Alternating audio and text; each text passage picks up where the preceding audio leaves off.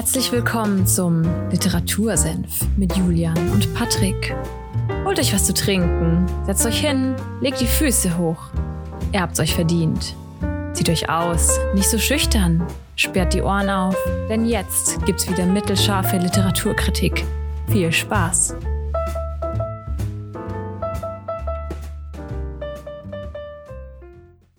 Einen wunderschönen guten Morgen an diesem Sonntag. Es ist ein ganz besonderer Sonntag. Heute ist Muttertag.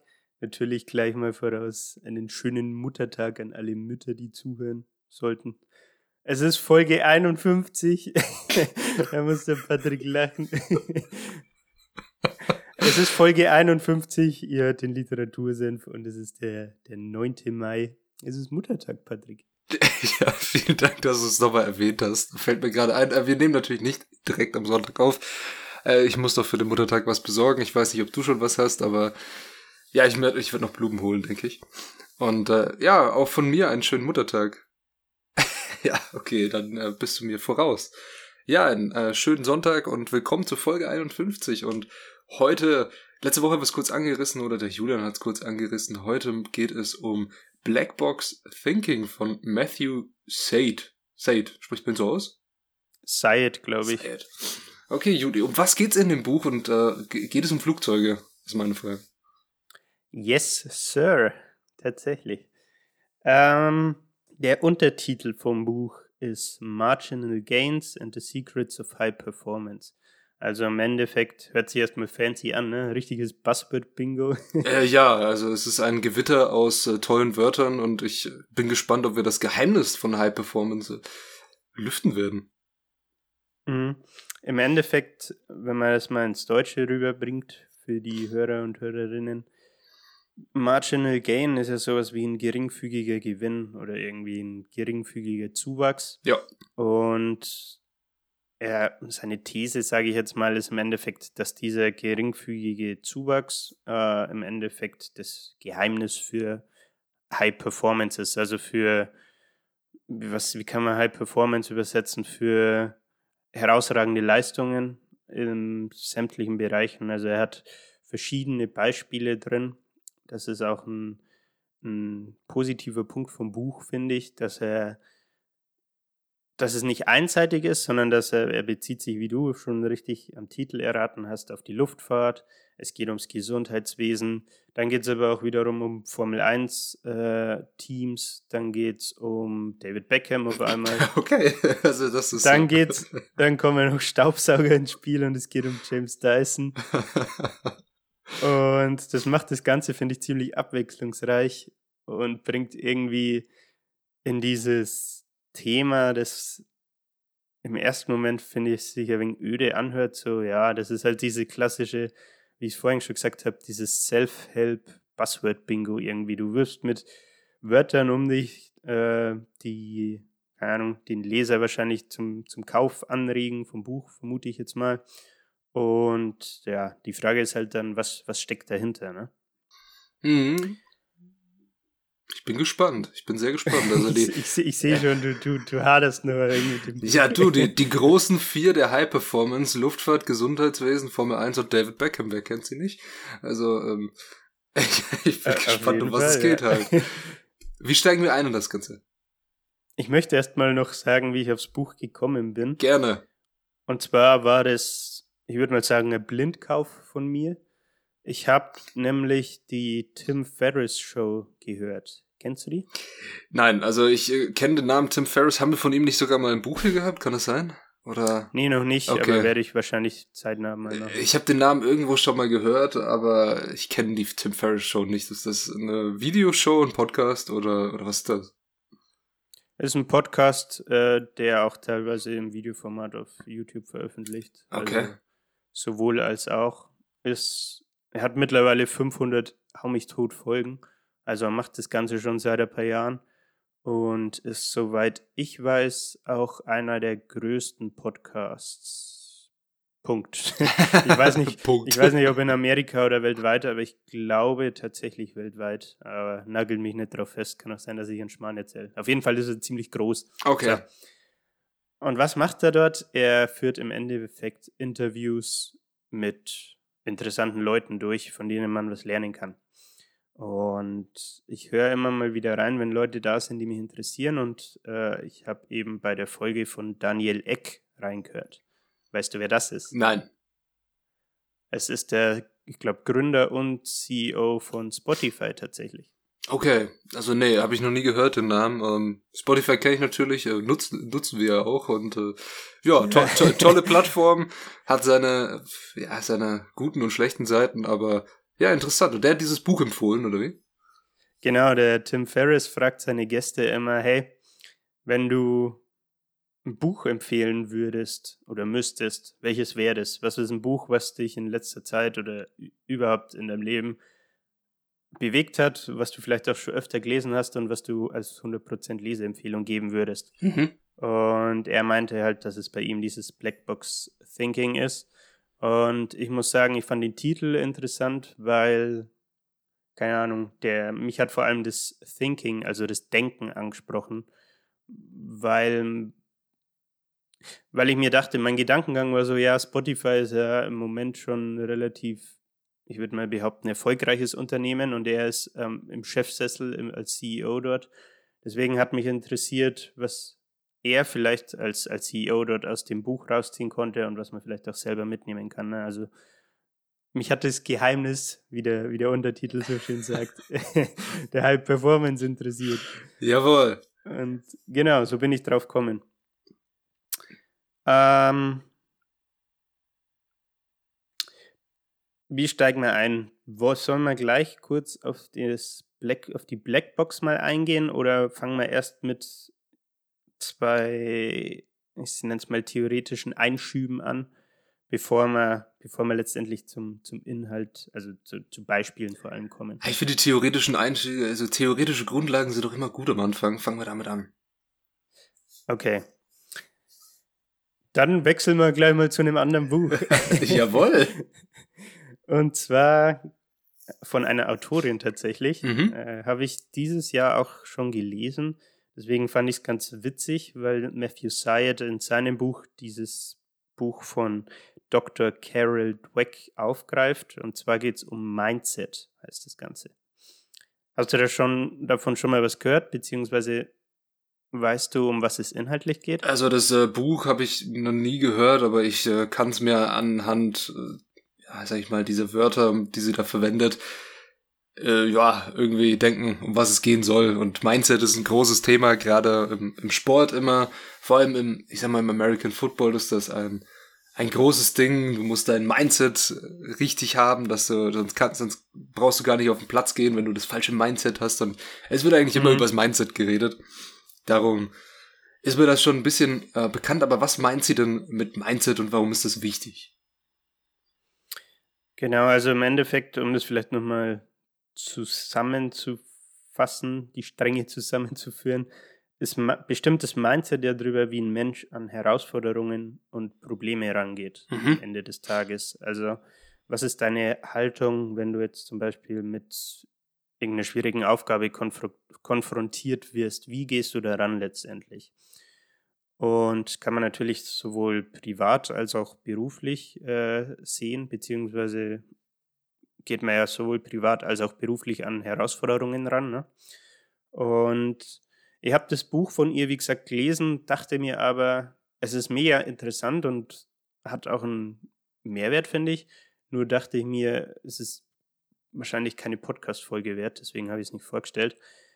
Im Endeffekt kann man es kurz zusammenfassen. Sie unterscheidet zwischen Fixed Mindset und Growth Mindset. Aha. So, dann stellt sich die Frage, was, was ist dieser Unterschied? Was, was machen Leute in diesen zwei verschiedenen Mindsets? Und ich glaube, ihr, also sie hat das entdeckt, in Anführungszeichen, anhand von Schulkindern. Ähm, weil sie, soweit ich weiß, ist sie Psychologin, wenn ich das richtig in Erinnerung habe. Und im Endeffekt fangen wir mal mit, fangen wir mal. es ist noch früh am Morgen, Patrick, da darf man sich auch mal versprechen. Ja, es war ein, ein toller Versprecher. Äh, ja, machen Sie gerne weiter. Das Fixed Mindset. Ähm, da ist es im Endeffekt so, dass die Leute, die sich in diesem Mindset befinden, denken, dass das Talent, das sie haben, fix ist. Also das ist, dass sie das nicht ändern können. Also man geht an was ran und denkt, entweder kann ich das oder ich kann das nicht. Ja, ich mag diesen und, Satz nicht. ja. Ich mag das und, nicht, ne? Weil wenn du das, überleg dir mal, wenn du von vornherein sagst, entweder kann ich etwas oder ich kann es eben nicht, dann tust du ja eigentlich deine ganze Schulbildung und deine ganze Ausbildung oder dein ganzes Studium, was du jemals hattest, ja irgendwie völlig unter den, unter den Tisch kehren, weil du konntest diese Sachen, die du da gelernt hast, vorher auch nicht. Du konntest vorher einfachste Mathematik nicht. Du wusstest nicht, dass zwei plus drei gleich fünf ist. Zum Beispiel. Du musstest mhm. es lernen. Und wenn man dann hingeht und sagt, okay, ich bin von der Aufgabe und so, ich kann das einfach nicht. Ja, toll, hast du es versucht? Nein. Also, äh, ja, äh, ich, äh, ich, ich, ich ja. mag den Satz einfach nicht. Fühle ich, aber was im Buch halt auch sagt, ist, dass man nicht, dass es kein Entweder-Oder gibt, sondern dass jeder sich in beiden Mindsets bewegt. Ja. Also ich finde, ich hätte wahrscheinlich genug Beispiele, wo ich mich auch schon mal im Fixed Mindset bewegt habe und mir dachte, Ah, lieber nett. Ja, also wenn mir jetzt einer sagt, komm, mach jetzt hier auf der Stelle einen äh, dreifachen Flickflack mit einem Rückwärtssalto, dann sage ich auch, ja, okay, kann ich halt einfach nicht. Also frag mich in, in, drei Jahren nach irgendwie äh, jeden Tag zehn Stunden eine Zirkusausbildung, dann kann ich es vielleicht, aber ja, im Moment kann ja. ich es nicht, ist richtig. ja. Okay. Genau, aber was damit einhergeht, ist halt, dass man sagt, mh, hm, Herausforderungen, nee, brauche ich eigentlich nicht, äh, weil wenn ich scheitere, bin ich ein Versager. Also mhm. das ist so dieses Denken, das man da entwickelt. Und man fühlt sich durch die Erfolge von anderen Leuten bedroht, mhm. weil, weil, weil dein Talent eben alles bestimmt. Und wenn jemand einen Erfolg hat, fühlst du dich bedroht, weil es könnte ja dein Talent irgendwie in Schatten stellen, so ungefähr. Genau, das ist so diese Fixed Mindset-Seite. Und dann gibt es eben das Growth Mindset, ähm, wo man an Herausforderungen rangeht und sagt, was, du hast eine Chemieaufgabe, die ich noch nie gemacht habe? Oh, da habe ich Bock drauf, ich will was lernen. Oh ja. Oder ja. Ähm, man muss sich natürlich anstrengen, um Erfolg zu haben. Und wenn ich scheitere, dann lerne ich. Also man, man versagt nicht, sondern man lernt etwas. Es ist wahrscheinlich so die grundlegendste Unterscheidung. Und natürlich dann noch der Punkt, dass die Erfolge von anderen Leuten dich, dich inspirieren und dich nicht irgendwie bedrohen, weil du, dir, weil du eben dieses Mindset hast, hey, ich kann was lernen, äh, auch wenn ich vielleicht erstmal scheitere oder ähm, das nicht auf Anhieb sofort richtig habe oder die Aufgabe nicht lösen kann. Aber vielleicht kann ich sie danach lösen, wenn mir eben jemand geholfen hat oder ich mir im Kopf, was weiß ich, zwei Tage drüber zerbrochen habe, so ungefähr. Mhm. Genau. Das ist ein Punkt, ein grundlegender Punkt, der im Buch auftaucht. Ähm, diese zwei Mindsets, die werden wir dann bei den Beispielen Luftfahrt und Gesundheitswesen nochmal aufgreifen. Deswegen wollte ich die mal von vornherein äh, besprechen und reinwerfen. Das denke ich ziemlich klar, oder hast du irgendwie noch Fragen dazu? Nee, also es ist ja klar gemacht, die einen sagen, nee, also es ist wie so eine Wand halt dass man, also fix heißt das schon so festgelegt und dass man da auch nicht ja. rauskommt und ja, Growth, dass man, ob es jetzt Growth oder Open oder kann man jetzt, ich glaube, die Worte wählen, wie man möchte, aber dass man sich nicht in seiner Position, in der man gerade ist, festgelegt fühlt, sondern auch gerne mal weitermachen würde, in welche Richtung auch immer das ist. Ja, mhm. Ja okay. Jo, auf jeden Fall. Gut, dann habe ich noch einen zweiten theoretischen Einschub aus dem Buch. Was, also auf die Mindsets geht er tatsächlich erst relativ spät auf. Ich vermute mal, weil er halt eben das von der anderen Autorin aufgreift. Aber er hat auch eine, eine eigene Feststellung. Und zwar geht es da um die kulturelle Einstellung zu Fehlern. Ähm, es, er nennt das Ganze Closed Loop und Open Loop. Also im Endeffekt wie, wie soll man es nennen, geschlossene Schleife und offene Schleife wäre vielleicht eine passende Übersetzung. Ja, auf jeden Fall. Und wie gesagt, es geht eben um die Einstellung zu Fehlern. So, was, was ist jetzt eine, eine Closed Loop? Da ist es im Endeffekt so, dass man sagt, muss ich kurz spicken, ähm,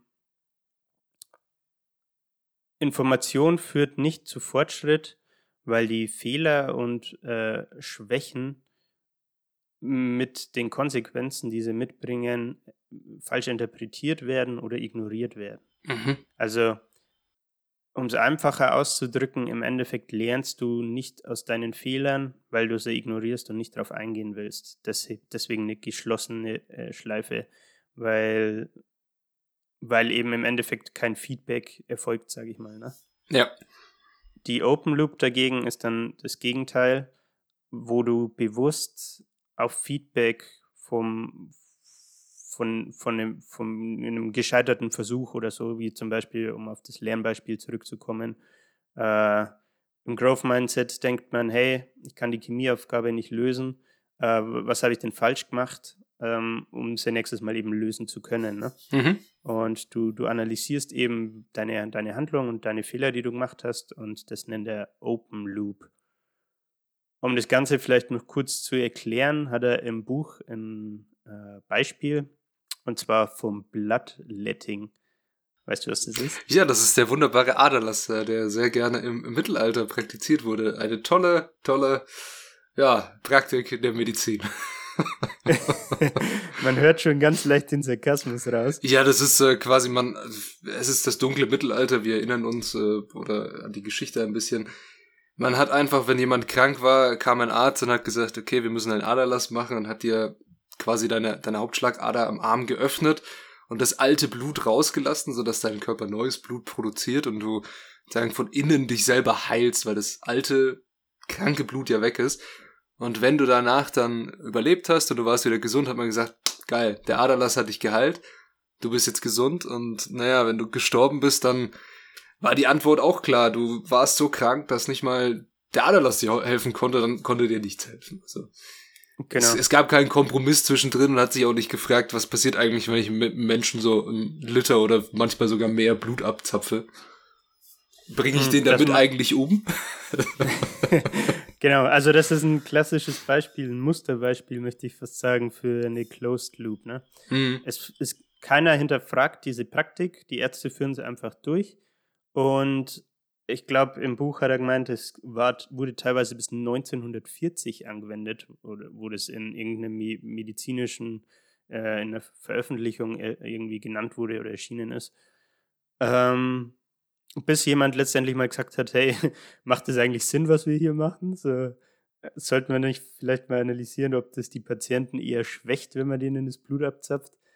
Und dann ist eben der Switch erst erfolgt von der, von der Closed Loop zur Open Loop, ne? Genau. So. Jetzt haben wir, jetzt haben wir die Grundlagen geschaffen. Jetzt können Dann wir können in, die, in die Praxis gehen. Jawohl. Dann können wir zur Luftfahrt tatsächlich mal kommen. Aha. Du warst ja in, in dem Bereich schon mal gewissermaßen tätig, ne? Ja, also im, äh, im Cargo-Bereich, also in der Frachtindustrie. Also wir haben keine Menschen geflogen, sondern wir haben alles mögliche andere geflogen.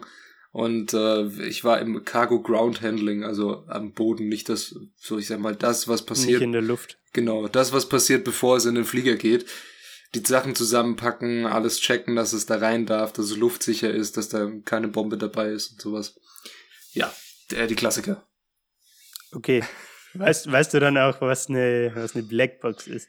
Äh, ja, eine Blackbox ist äh, das, was im Flieger hinten drin ist und alles aufzeichnet, was systemisch passiert im Flugzeug und was äh, die Piloten so miteinander labern. Also, es hat man in zwei Teile eingeteilt, dass man, wenn, sag ich mal, die das Schlimmstmögliche passiert, ein Flugzeug stürzt ab. Hast du diese Blackbox, die ist auch so gesichert hinten im Flieger, ganz hinten bei der, bei der Heckflosse, weil wenn ein Flugzeug abstürzt, ist ja das Logische, dass es mit der Nase zuerst aufdatscht oder mit dem Boden und das Heck mhm. bleibt meistens irgendwie ganz und die Blackbox ist das, was sehr oft, eigentlich fast immer noch da ist vom Flieger und dann kannst du nachvollziehen, warum dieses Flugzeug abgestürzt ist, also ob es an einem Systemfehler lag. Du kannst die Systeme auslesen und gucken, was ist da passiert. Und du kannst die Kommunikation der Piloten nachvollziehen, ähm, was die vorher geredet haben. Ja. Genau, also dem ist fast nichts mehr hinzuzufügen. Hast du schön zusammengefasst. ah, Dankeschön. Was ich im Buch tatsächlich gelernt habe, das wusste ich gar nicht. Es war wohl früher so, dass man zwei Boxen hatte, mhm. wie du schon gesagt hast, eben eine für technische Dokumentation und die andere für die Interaktion im Cockpit. Ähm, heute ist es wohl so, dass man das in einer zusammengeführt hat, die immer noch beides aufzeichnet und die ist knallorange damit man sie besser findet. Also nee, der, der Name Blackbox ist fast ein bisschen irreführend. Ja, ich, historisch gewachsen. Das ist schon, ist schon wichtig, dass sie sichtbar ist oder so knallorange, weil wir stellen uns mal den schrecklichsten Fall vor, ein Flieger stürzt ab, da brennt alles, alles ist verbogen und ein Flugzeug ist ja meistens auch so silbern, die Innensachen sind alle grau, schwarz und so eine orange Box fällt einfach sehr auf. Ja, auf jeden Fall. Gut. Jetzt haben wir mal erklärt, was eine Blackbox eigentlich ist. Wir mhm. bewegen uns ja immer noch in diesem Luftfahrtbeispiel, das er reinbringt. Und was er im Endeffekt sagt, ist, natürlich müssen die äh, Menschen oder die Beteiligten in der Luftfahrtindustrie talentierte Leute anstellen. Ne? Also zum Beispiel als Piloten oder im, im Tower, die die Flugzeuge koordinieren, was weiß ich. Ähm, was natürlich aber auch wichtig ist, ist, dass die lernen müssen und dass sie halt, ja, ich sag mal, Erfahrungen sammeln müssen und vielleicht auch aus eigenen Fehlern äh, lernen. Ne? Also man, man merkt schon, dass man sich im Growth Mindset beziehungsweise in äh, Open Loop bewegt und ähm, was passiert bei einem, äh, er hat es als Near-Miss-Event bezeichnet, also bei einem Fast-Crash, wenn es ganz knapp an einem Crash vorbeigeht, zum Beispiel zwischen zwei Flugzeugen. Mhm.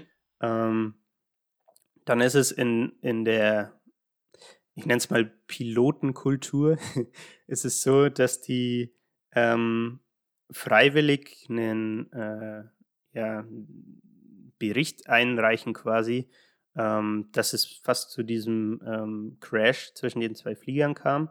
Und das Ganze löst dann eben eine Analyse aus. Ähm, wie konnte es dazu kommen? Wieso sind die Flugzeuge jetzt fast ineinander geflogen? Ähm, was kann man nächstes Mal besser machen, um diesen Fehler oder diese Fehler, die jetzt dazu geführt haben, in Zukunft präventiv zu verhindern? Ne?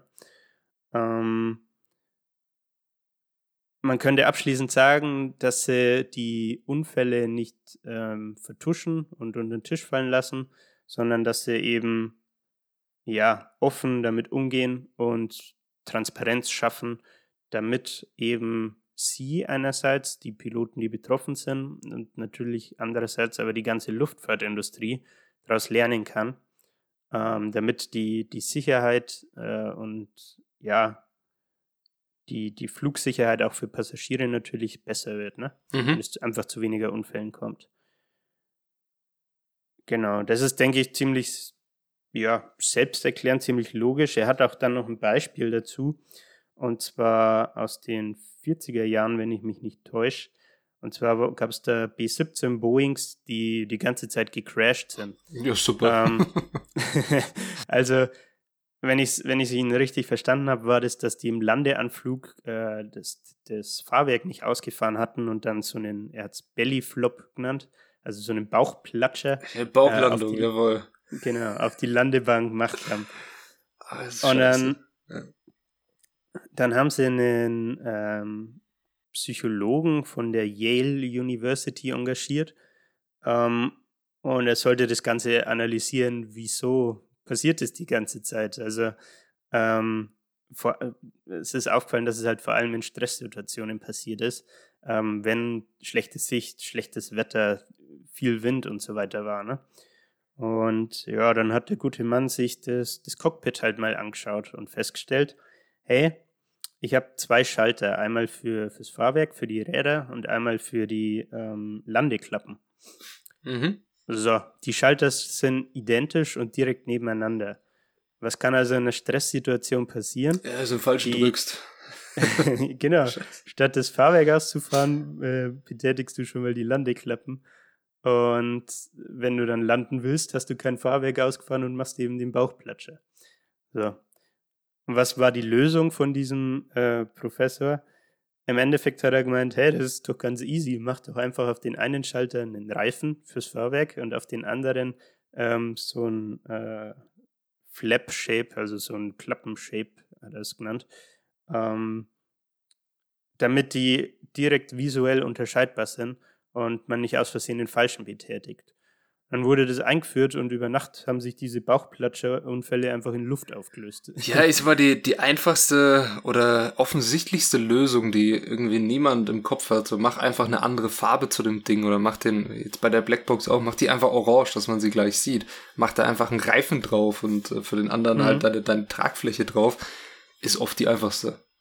Weil, wenn du, also ja. ich, ich weiß nicht, ob du schon mal in so einem Cockpit oder ob ihr schon mal in so einem Cockpit wart, so bei den modernen Fliegern, das ist äh, krass, wie viele Schalter, Bildschirme, blinkende Lichter und alle, was, was weiß ich, was es da noch alles gibt. Was und also, es ist sehr eindrucksvoll, wie viel man da über diesen Flieger wissen muss, weil ein Pilot ja. muss ja wirklich sein Flugzeug in- und auswendig kennen. Also auch bei, sag mal, wie das heutzutage abläuft, wenn ihr euch auf den Weg macht oder du dich auch auf den Weg machst zum Flieger, es ist schon vor Abflug, gibt so eine Art Briefing für die ganze äh, Crew und für die Piloten.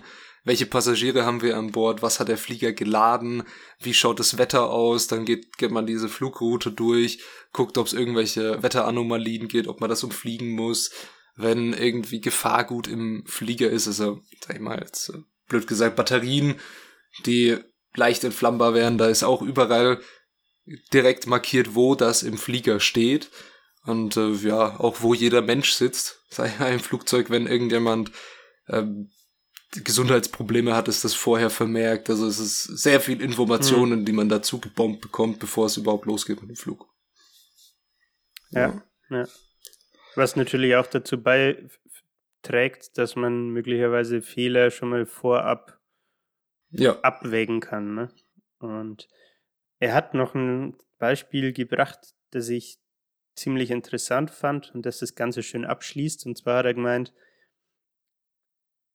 nach diesen Jahrzehnten von dieser Kultur in der Luftfahrtindustrie, dass man eben die, die Unfälle analysiert und diese kleinen Veränderungen, wie jetzt eben im Cockpit, das Beispiel, das wir gerade hatten, macht, dass man, dass das eben dazu geführt hat, dass man die, die Anzahl der Unfälle drastisch reduzieren konnte. Und er hat es mal in Zahlen gepackt. Das fand ich ziemlich beeindruckend. Mhm. Und zwar im Jahr 1912 sind mehr als die Hälfte aller US-Army-Piloten äh, in Crashes gestorben.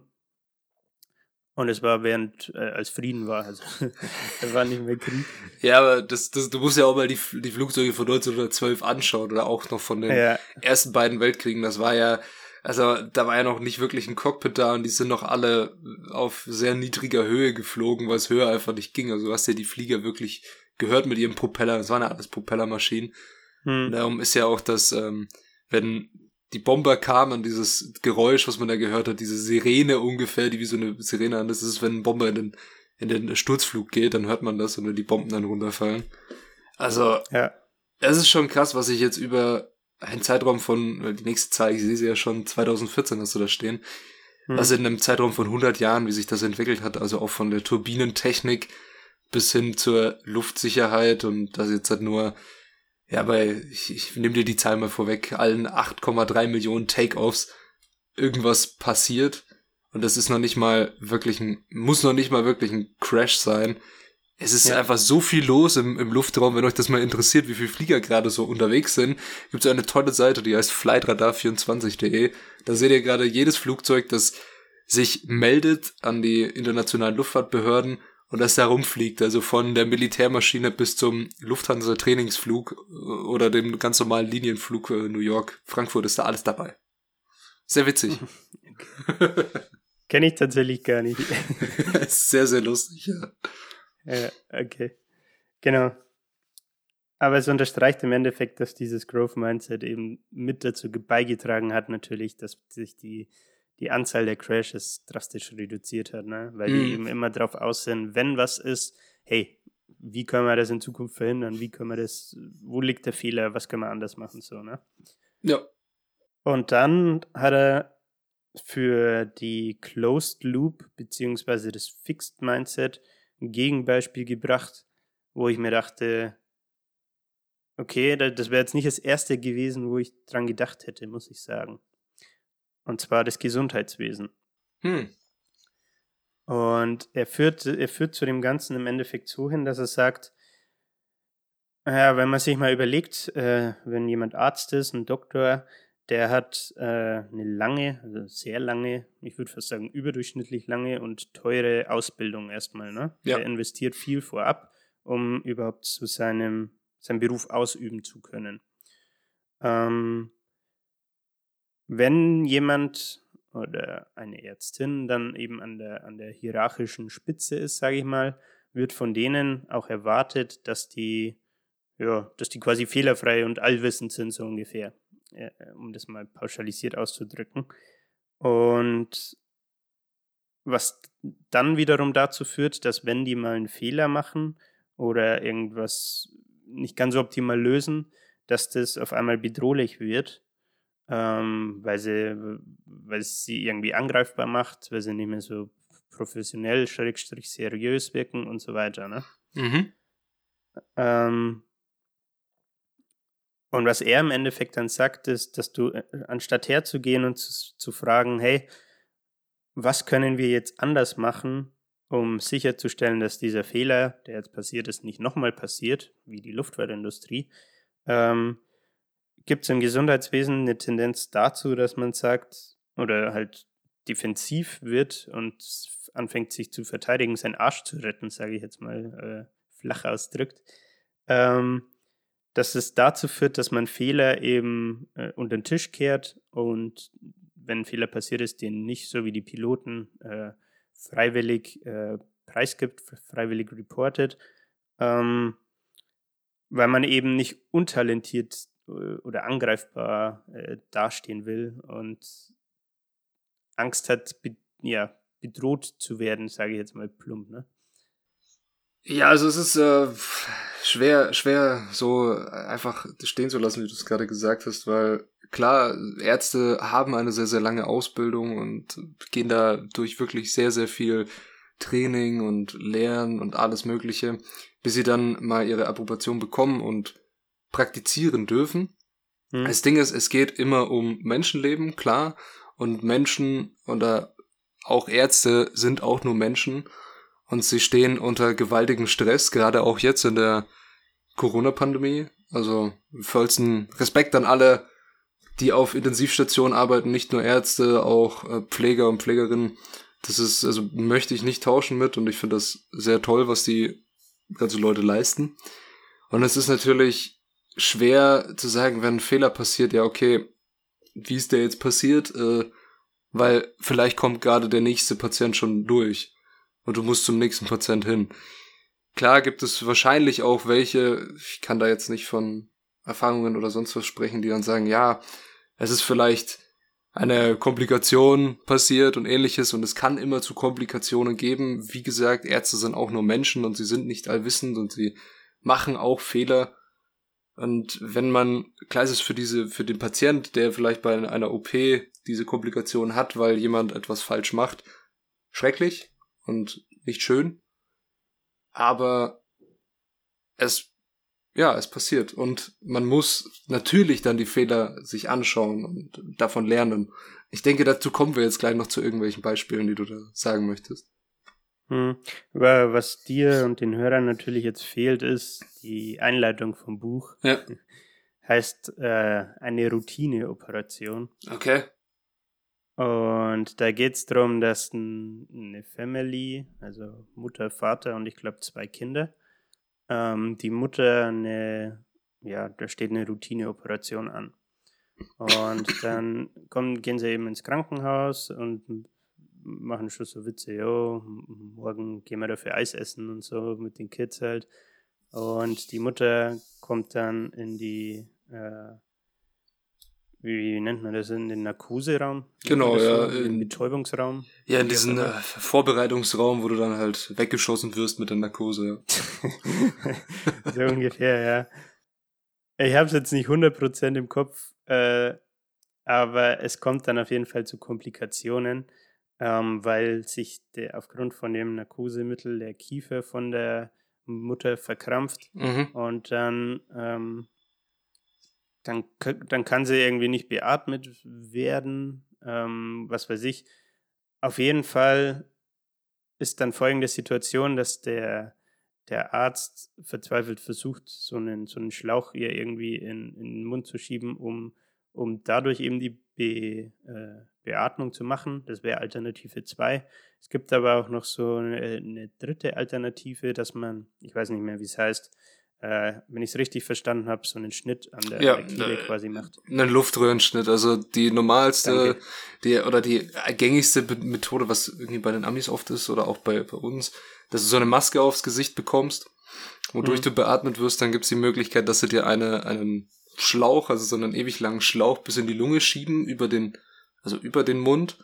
Und wenn das nicht funktioniert, dann müsstest du, also du kannst, wenn du beim Kehlkopf einen Schnitt machst, dann kommst du an die Luftröhre ran und dann kannst du da einen Schlauch einsetzen. Aber das ist dann wirklich, ähm, ja, allerhöchste Eisenbahn, wie du gerade auch schon gesagt hast. Und das hat dann auch nicht funktioniert, oder wie? Ja, pass auf, es kommt nämlich jetzt wieder auf die Kultur zurück. Der, der Chefarzt, der da für die Betäubung zuständig war, hat Mhm. die ganze Zeit versucht, im, im Mund-Rachenraum rumzufriemeln und da eben diesen Schlauch anzubringen, Mhm. äh, was aber nicht funktioniert hat. Und dann war so eine Arzthelferin da, die meinte, hey, ich glaube, wir sollten langsam mal den Luftröhren, äh, Luftröhrenschnitt versuchen, sonst stirbt uns die gute Frau hier, glaube ich. Mhm. Und der Arzt hat halt aber dann seine Autorität ausgespielt als Chefarzt ne, und meinte, nee, nee, das passt schon so ungefähr.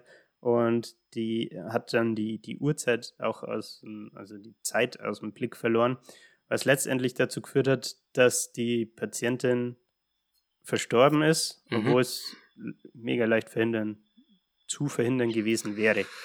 Ja, also das, äh, wir sind keine Ärzte, müssen wir dazu sagen, ne? Ob das mega leicht zu verhindern wäre, können wir nicht einschätzen. Und ich glaube auch. Seth, ich kenne seinen Dings nicht, ähm, ein Luftröhrenschnitt ist etwas, was niemals mega einfach ist und was niemals toll ist für den Körper, wenn du deine, deine Luftröhre öffnest.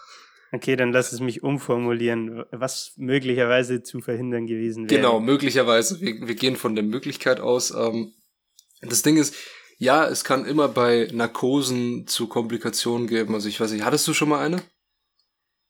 Mm, ja, tatsächlich. Okay.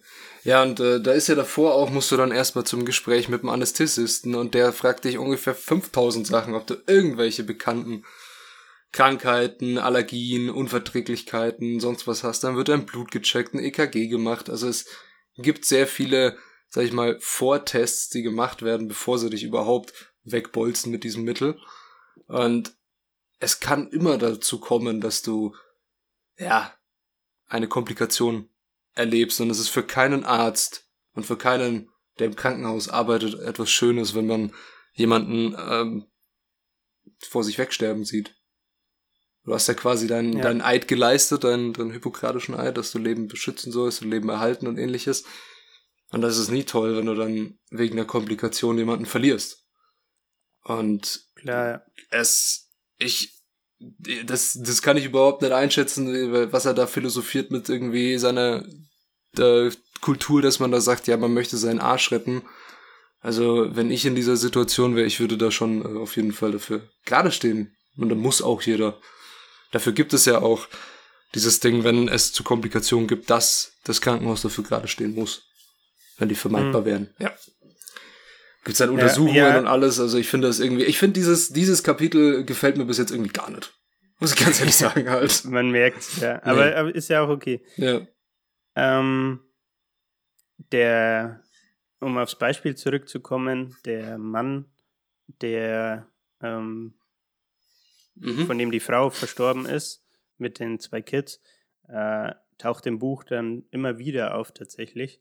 Und man erfährt am Ende, dass er sich das halt so, dass er darin jetzt seinen Lebenssinn gefunden hat im, im Gesundheitswesen, ähm, verhinderbare Fehler aufzudecken, sage ich mal. Und dass er dann hergeht und sich mit ein paar Ärzten zusammenschließt und so ein, äh, ähm, ja, wie nennt man das, so eine medizinische Publikation macht zu, mhm. zu, diesem, zu seiner Frau quasi, zu dem Vorfall, das passiert ist. Und dann ähm, kratzt, kratzt der Autor eben, kriegt er die Kurve und meint so, ja, dadurch, dass er die Publikation jetzt gemacht hat, äh, waren sie in Kontakt oder haben viele Ärzte weltweit Kontakt mit ihnen aufgenommen, weil sie meinten, hey, danke für den Reminder mit dem Luftröhrenschnitt, dass man das rechtzeitig macht. Das hat heute den und den Patienten gerettet. Und das ist so im Endeffekt ein bisschen, ja, ich verstehe schon, du verziehst wieder das Gesicht. das ist so ähm, ein Punkt, den er natürlich dann auf, auf die Kultur immer, immer wieder äh, anspielt. Ne? Ja, also man kann das jetzt natürlich, um das äh, vielleicht nicht so ganz so schlecht zu machen, man kann das zurückbrechen auf dieses Beispiel mit dem Aderlass und sagen, okay, wir haben eine Prozedur, die eintritt, wenn eine Komplikation auftritt. So, Punkt. Diese Prozedur machen wir, wenn die nicht funktioniert, ja, dann ist vorbei. Ähm, dass man dann auf was anderes guckt und auf eine Idee, die man vielleicht vorher nicht hatte, die man vielleicht aber aus dem Grund nicht hatte, weil es unter Umständen neue Komplikationen gibt und für den Patienten nicht so geil ist, als wenn die erste mhm. Option mhm. klappt aber ihm im Zweifelsfall das Leben retten könnte, dann sollte man die auf jeden Fall in Betracht ziehen. Und ja, es ist gut, dass man dafür was tut. Und es gibt ja auch dieses ähm, Journal of Patient Safety, was du da auch vermerkt hast. Das gibt es auch in, in Deutschland, Patientensicherheit und es gibt dafür Ausschüsse, Untersuchungen und alles. Und es passiert natürlich im Krankenhaus, passieren viele Dinge, die unter den, ich weiß es nicht, ja, laut aussprechen, unter den Tisch vielleicht gekehrt werden, weil es eben doch eine sehr große Stresssituation für alle Beteiligten ist. Und ja, es ist wichtig, Fehler einzugestehen und daran zu arbeiten, dass sie nicht wieder passieren. Punkt. Ja, du hast gerade schon das Journal of Patient Safety ähm, aufgegriffen. Ja. Das ist eine Zahl, die er nennt, dass in den, in den äh, Vereinigten Staaten in Amerika jedes Jahr allein in Krankenhäusern 400.000 Leute an preventable medical errors sterben. Mhm. Also an verhinderbaren medizinischen Fehlern sterben 400.000 Leute. Und damit unterstreicht er im Endeffekt nochmal seine These, dass er sagt, das Problem ist nicht die, die intellektuelle Kompetenz von den Ärzten und das, das Wissen, was die haben, das ist ja unumstritten. Also wie gesagt, die durchlaufen ihre Ausbildung und so weiter, ne? Ähm, sondern dass in diese, dass sie sich in der, dass der Großteil von Gesundheitswesen sich in der falschen, im falschen Mindset befindet und dass die, die Energie Richtung Self-Justification, also ich muss mich rechtfertigen geht und mhm. nicht äh, Richtung Lernen, wie, wie können wir eben diese marginalen Verbesserungen herbeiführen. Er hat dann auch noch ein Positivbeispiel tatsächlich vom Virginia Mason Hospital in Seattle. Mhm. Und da hat er mal ein paar, vielleicht, vielleicht hebt das die, das Kapitel jetzt nochmal ein bisschen besseres Licht. da hat er ähm, Positivbeispiele für diese marginalen Gewinne, marginalen Veränderungen. Ähm, die können wir mal kurz durchgehen. Äh, er sagt nämlich, dass, das, dass dieses Virginia Mason Hospital jetzt weltweit eines der, der besten äh, Krankenhäuser ist und ähm, dass der Grund dafür natürlich wieder die Growth Mindset Culture ist. Also die, die Kultur trägt dazu bei. Du merkst schon, er kaut es wieder und wieder. Mhm. Ähm, erstes Beispiel, da, da hat die, die Krankenschwester dem Patienten die, die falsche Medizin gegeben. Ähm, und statt es unter den Tisch zu kehren, haben sie eben eine Investigation, eine, eine, Analyse von dem Ganzen gestartet, um den Fehler zu finden. Und dann haben sie herausgefunden, hey, wir haben zwei Flaschen, die nebeneinander gelagert werden und die die Drugs, also die Medikamente. Ja, Medikamente, Wirkstoffe, ähm, haben aber komplett andere ähm, Effekte. Das Problem ist, die Flaschen schauen gleich aus und haben fast das gleiche Label. Also da ist nur so ein, im Endeffekt der Text anders äh, von der Bezeichnung so ungefähr. Ne? Mhm. Und dann stellt sich die Frage, ja, hätte die, die Krankenschwester nicht das richtige, äh, die richtige Flasche aufgrund von der Bezeichnung nehmen sollen und einfach genauer hinschauen sollen? Ähm, ja, natürlich, wie du vorhin auch schon erwähnt hast, wenn man zu lange braucht, stirbt der Patient halt trotzdem. Ne? Also es gibt einfach manchmal diese ähm, Stresssituationen. Und dann auch wieder einfache Lösung, einfacher äh, Marginal Gain. Äh, hey, mach doch das, das Label, die Bezeichnung äh, einfach anders, den, den lustigen kleinen Aufkleber, der vorne drauf ist. Äh, färbt den vielleicht jetzt statt weiß-rot ein oder was weiß ich ähm, damit es sofort ins Auge sticht, hey, hups, das ist die falsche, ich brauche lieber die Flasche. So.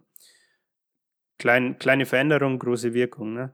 Dann ähm, haben sie festgestellt, dass eine ähm, Krankenschwester die ganze Zeit diese Wristbands, diese lustigen Bändchen, die man ums Handgelenk kriegt, mhm. ähm, immer in der falschen Farbe angebracht hat bei den Patienten. Und auch da haben sie das halt äh, analysiert und dann kam raus, hey, die gute Dame ist farbenblind. Äh, was war dann die kleine Veränderung? Ja, sie haben einfach Text zu diesen äh, Bändchen hinzugefügt, damit die das auch sieht und das Richtige verwenden kann. Ne? Sag mal, widerspricht es aber nicht dem, dem ersten, dass du irgendwie die, die Farbe des Labels änderst, wenn die gute Frau farbenblind ist? Oder ist es ein anderes Beispiel? Das ist ein anderes Beispiel. so, okay.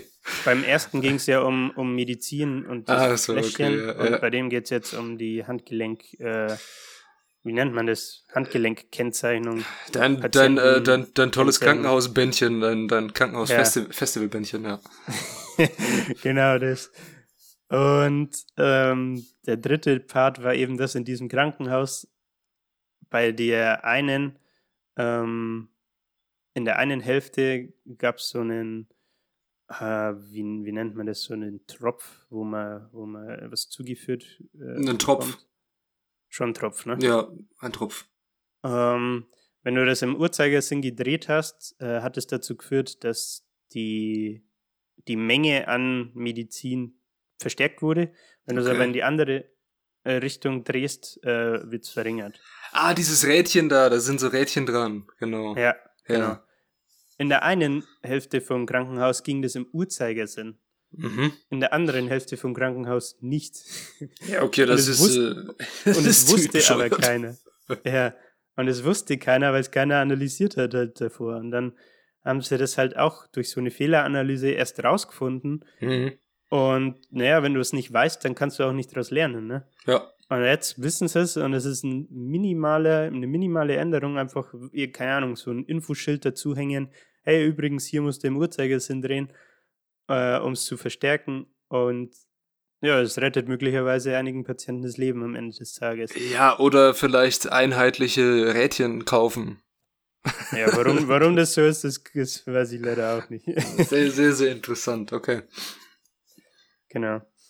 Und ja, das war, das ist so, ich würde mal sagen, ich weiß nicht, im ersten Drittel, in der ersten Hälfte vom Buch, ähm, das, worauf er eingeht, diese, diese Gegenüberstellung der beiden Mindsets eben, dass man ähm, in der Luftfahrt äh, quasi das Musterbeispiel ist und dass im Gesundheitswesen ähm, seines Erachtens nach Verbesserungspotenzial besteht und dass mhm. es eben Positivbeispiele gibt, die zeigen, dass es positive Veränderungen bewirken kann, wenn man eben diese, ja, wie nennt man es, Fehlerkultur lebt. Und ja, das war so ich würde mal sagen, die, die Key Takeaways, auf die ich eingehen wollte. Ich hätte noch ein Beispiel, das wieder eine 180-Grad-Wendung jetzt wäre zur Tour de France, aber ich weiß nicht, ob wir, ob wir da noch drauf eingehen wollen. Ja, Fahrradfahren, ne? Es geht um, ja. es geht um, es geht um Großbritannien, lese ich hier gerade. Und das, ja, die haben in den letzten Jahren ein paar Mal die, die Tour de France, glaube ich, gewonnen. Aber. Es geht um, ja. um in, in die Pedale strampeln, ja. ja, ich finde, also ich finde das Thema Mindset und das Thema Blackbox Thinking vielleicht zu analysieren, was haben wir gemacht und sowas. Ich finde es äh, komisch, dass er, weil jetzt halt kommt dieses Sportbeispiel und ähm, ich finde es merkwürdig, dass er so viel äh, in, in die Medizin und in die ähm, in das Gesundheitswesen geht. Ja, es ist ein, ein Thema, über das es sehr viel zu reden gibt und wo auch ähm, Fehler passieren, wie überall auf der Welt. Und das ist halt ein sehr also ich tue mich schwer, über das zu reden, weil es eben immer um Menschenleben geht und ich da auch um, um ehrlich zu sein, erwarte ich eine ja, gewisse Art von Professionalität, dass man damit umgeht und auch wenn es äh, so Sachen gibt wie, okay, das Label ist jetzt vielleicht gleich und da steht was anders drauf. Ja, man kann es eine andere Farbe machen und ähnliches und es, es ist wichtig, das zu analysieren und es ist ähm, wichtig, Fehler zu sich anzugucken, was habe ich damit gemacht und äh, an den Fehlern zu wachsen. Aber ich finde es irgendwie schwer, über das Thema äh, Gesundheitswesen und Krankenhäuser zu reden, wenn ich äh, selber keinen Bezug dazu habe und auch mich nicht anmaßen will, irgendwie darüber zu urteilen. Ich ganz ehrlich sagen. Ich finde das schwer. Ich ja. finde, ich finde, in dem Buch hätte man viel besser auf ob er das gemacht hat, das musst du mir jetzt gleich beantworten, auf so ähm, wie eben Tour de France, wie American Football, wie amerikanischen Breitensport in allermeinen, da ist Mindset einfach so dieses, dieses Ding, da guckt man sich, ich weiß nicht, NFL-Teams gucken wirklich die ganze Woche äh, Videos an, was für Fehler sie gemacht haben und wie sie diese Fehler nicht mehr machen können und welche Fehler ihr Gegner nächste Woche wahrscheinlich machen wird und wie sie den ausnutzen können und wie sie ihr Mindset so umbauen können, dass sie genau seinen Fehler nur darauf achten und den ausnutzen, damit sie vielleicht zum Quarterback hinkommen, den Ball fangen, den Catch mhm. machen, den Touchdown und ähnliches. Das finde ich sehr schade, dass das nicht so das Hauptthema des Buches ist. Muss ich ganz ehrlich sagen. Ist aber auch nicht ganz korrekt, okay. muss man dazu sagen. Also, ähm, ich habe das jetzt, die, die Vorbereitung für den Podcast heute tatsächlich auf seinem äh, TED Talk basiert, mhm. äh, weil er da eben, ich sag mal, als Kern die Luftfahrt und das Gesundheitswesen eben ranzieht. Ähm, Im Buch ist es aber schon so, wie gesagt, er geht, ich weiß nicht mehr genau in, in was für einem Umfang, aber er geht eben auf die Tour de France ein und sagt, hey, das britische ähm, äh, ja, Fahrradteam, Cycling-Team, war ja ein ganzes Jahrzehnt lang haben die nicht die Tour de France gewonnen. Dann kam ein neuer Coach rein, der ähm, ein anderes Mindset quasi reingebracht hat in dieses Team und lauter so Marginal Gains, um wieder auf den Titel zurückzukommen, eingeführt hat, wie, was weiß ich, sie nehmen ihre eigenen Matratzen mit in Hotels, weil es die, die Schlafqualität verbessert, anstatt dass sie auf irgendwelchen Steinmatratzen schlafen, die richtig unbequem sind. Sie nehmen äh, Desinfektionsmittel und desinfizieren sich damit regelmäßig die Hände, damit sie sich, äh, damit sie nicht krank werden. Mhm. Ähm, sie testen, bevor sie das Rennen starten, also in der Vorbereitung auf die Saison oder wie auch immer man es in der Tour de France nennt, ähm, testen sie das Setup im Windtunnel, um da Marginal Gains zu finden. Und diese ganzen kleinen Effekte haben dann halt dazu geführt, dass sie, Stand 2016 ist das jetzt, ähm, in den vier Jahren dreimal die Tour de France gewonnen haben. Also dreimal Briten aus diesem Team. Und das war eben ein Positivbeispiel für ähm, dieses für dieses Mindset, für das Blackbox Thinking, ne? dass man die Fehler analysiert. Dann geht er auf äh, er ist kein Ami, wenn ich es richtig in Erinnerung habe, sondern Brite. Mhm. Ähm, daher rührt auch das britische Cycling-Team oder das Beispiel mit David Beckham. Mhm. Äh, da geht er auch darauf ein, dass ähm, ich glaube, das konkrete Beispiel war die Freistoßstatistik von David Beckham, äh, dass die halt gut war. Stimmt, gut stimmt, war. Der, war, der war sehr gut im Freistoß. So David Beckham und Frank Lampard, damals noch im, äh, das ist schon ewig her, da war ich glaube ich acht, acht oder so. Da haben die noch im, im englischen Nationalteam gespielt, war immer so, oh, Freistoßsituation. England wird David Beckham schießen und dann hat er meistens das Ding, es war, es war schon krass, er wollte, früher wollte jeder wie David Beckham Freistöße schießen und zwar oben rechts äh, in, in die Gampel halt oben rein. Ins so Gampel, nein. Genau, in, in, in, die, in, in das Eck oben. Ja. Falls äh, unsere Hörer nicht wissen, was das Gambler ist. Aber ja. Ja, also ich, ich, ich sehe schon, er macht so, geht schon durch breite Themengebiete. Ich war, durch. ich war noch nicht fertig. Du warst noch nicht, du warst noch nicht fertig. Was fehlt noch? Bei, bei David Beckham, wie gesagt, die Freistöße, da bezieht er das auf die, auf die Jugend und Kindheit von ihm, dass er halt mit seinem Vater, beziehungsweise machen sie, glaube ich, so einen Überschlag, wie viele Stunden er letztendlich in Freistöße investiert hat und wie viele Versuche per Trial and Error, ähm, um letztendlich das zu perfektionieren. Da können wir auch vielleicht eine Querreferenz wieder zu 10.000 Stunden Regel ja, genau. Malcolm Gladwell machen. Ne?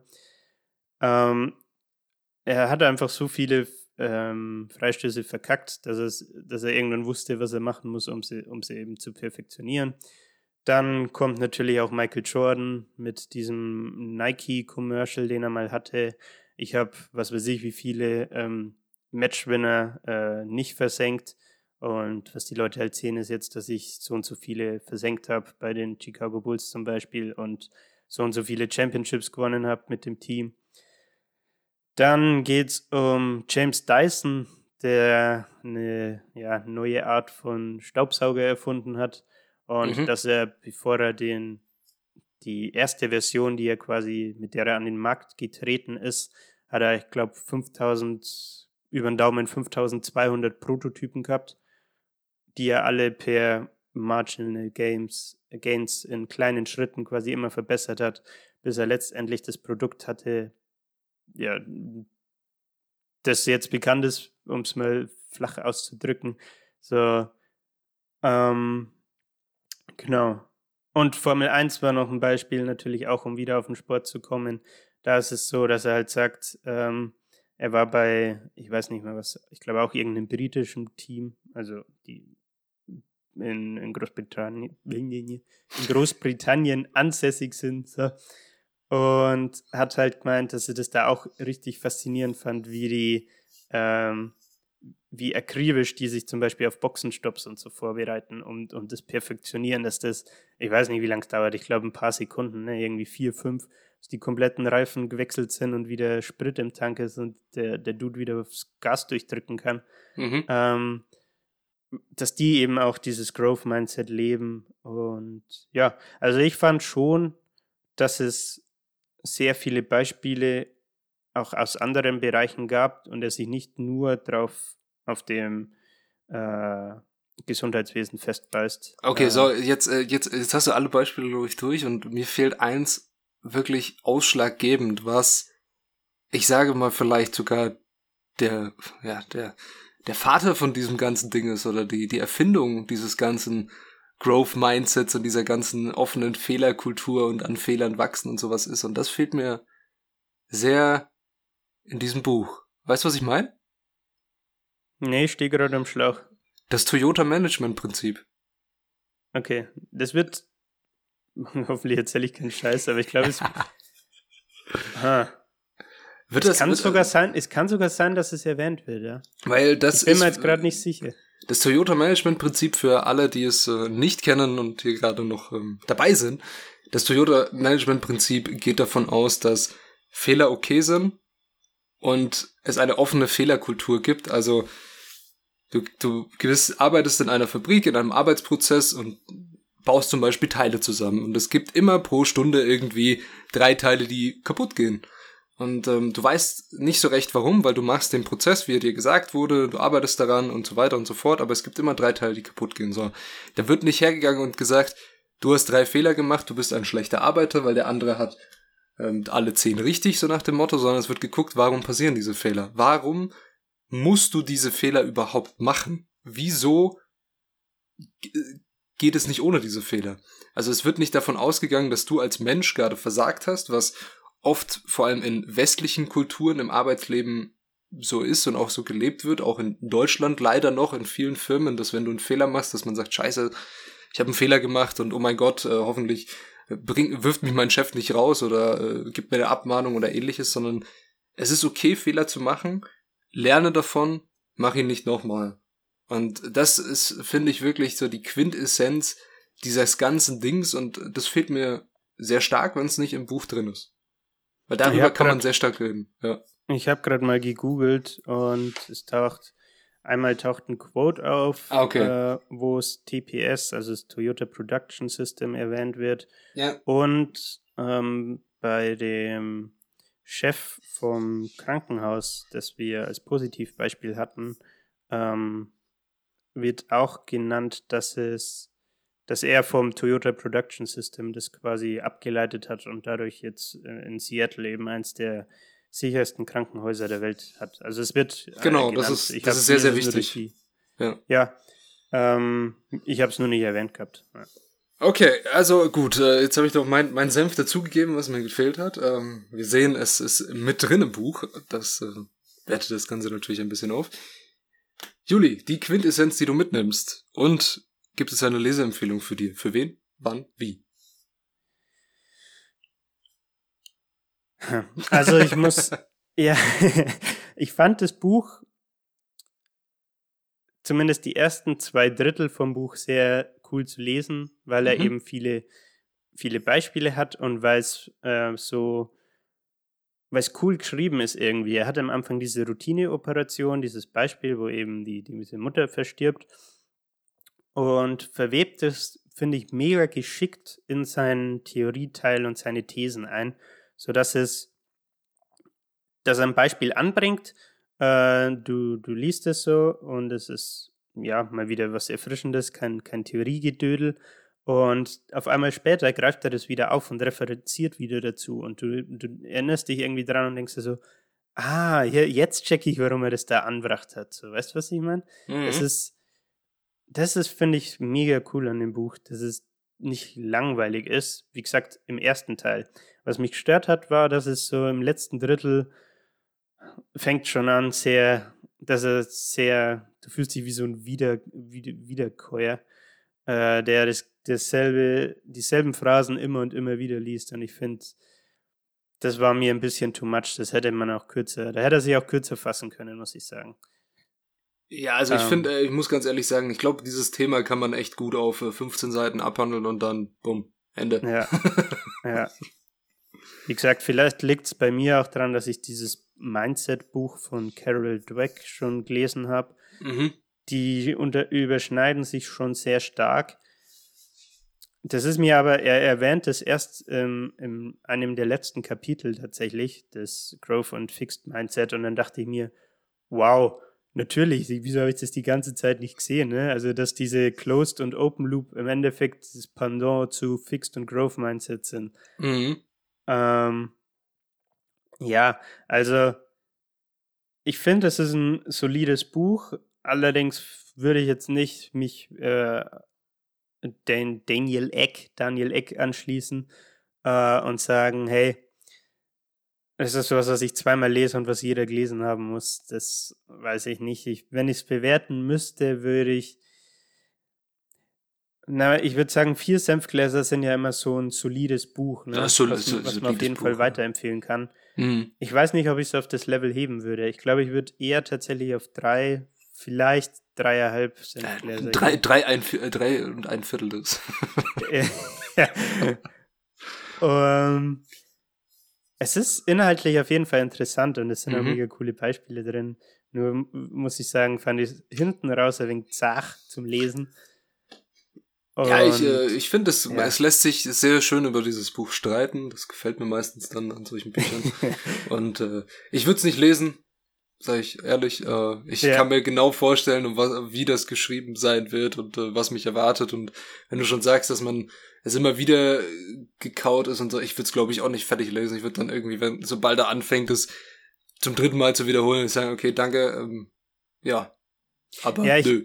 Ich hatte halt so das Gefühl beim Lesen, dass es die ersten ich weiß nicht, wie viele Kapitel es sind, sagen wir mal neun, dass mhm. es die ersten sechs Kapitel eben diese Praxisbeispiele gibt und er sein Theorieteil dazu hat. Und dann die letzten drei sind quasi so die Conclusion.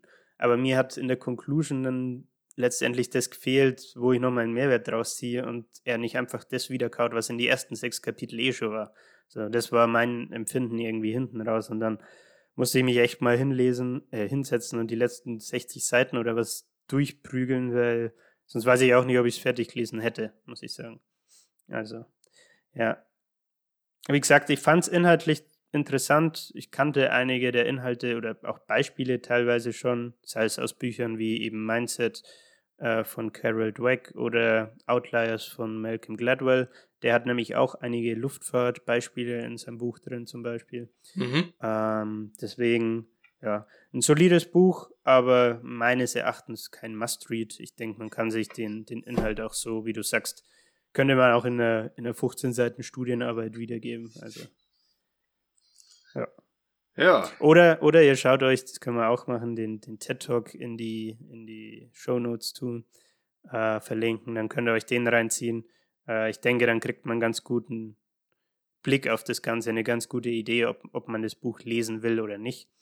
Wie gesagt, es geht im Endeffekt am Ende des Tages darum, dass er eben diese Idee von der Blackbox aus der, aus der Luftfahrt ähm, im Endeffekt auf, auf, ja, auf die menschliche Denkweise bezieht, äh, aufs Leben bezieht, auf Herausforderungen bezieht und sagt, hey, Blackbox Thinking, um das vielleicht abschließend zu sagen, ist im Endeffekt die Art und Weise, äh, wie du mit Fehlern, Versagen, Scheitern umgehst und wie du das Ganze handhabst. So. Genau. Okay. Ja, vielen Dank für diese Zusammenfassung. Hast du noch letzte Worte zu dem Buch? Oder waren das die jetzt? Ich würde sagen, das waren die. Alles klar.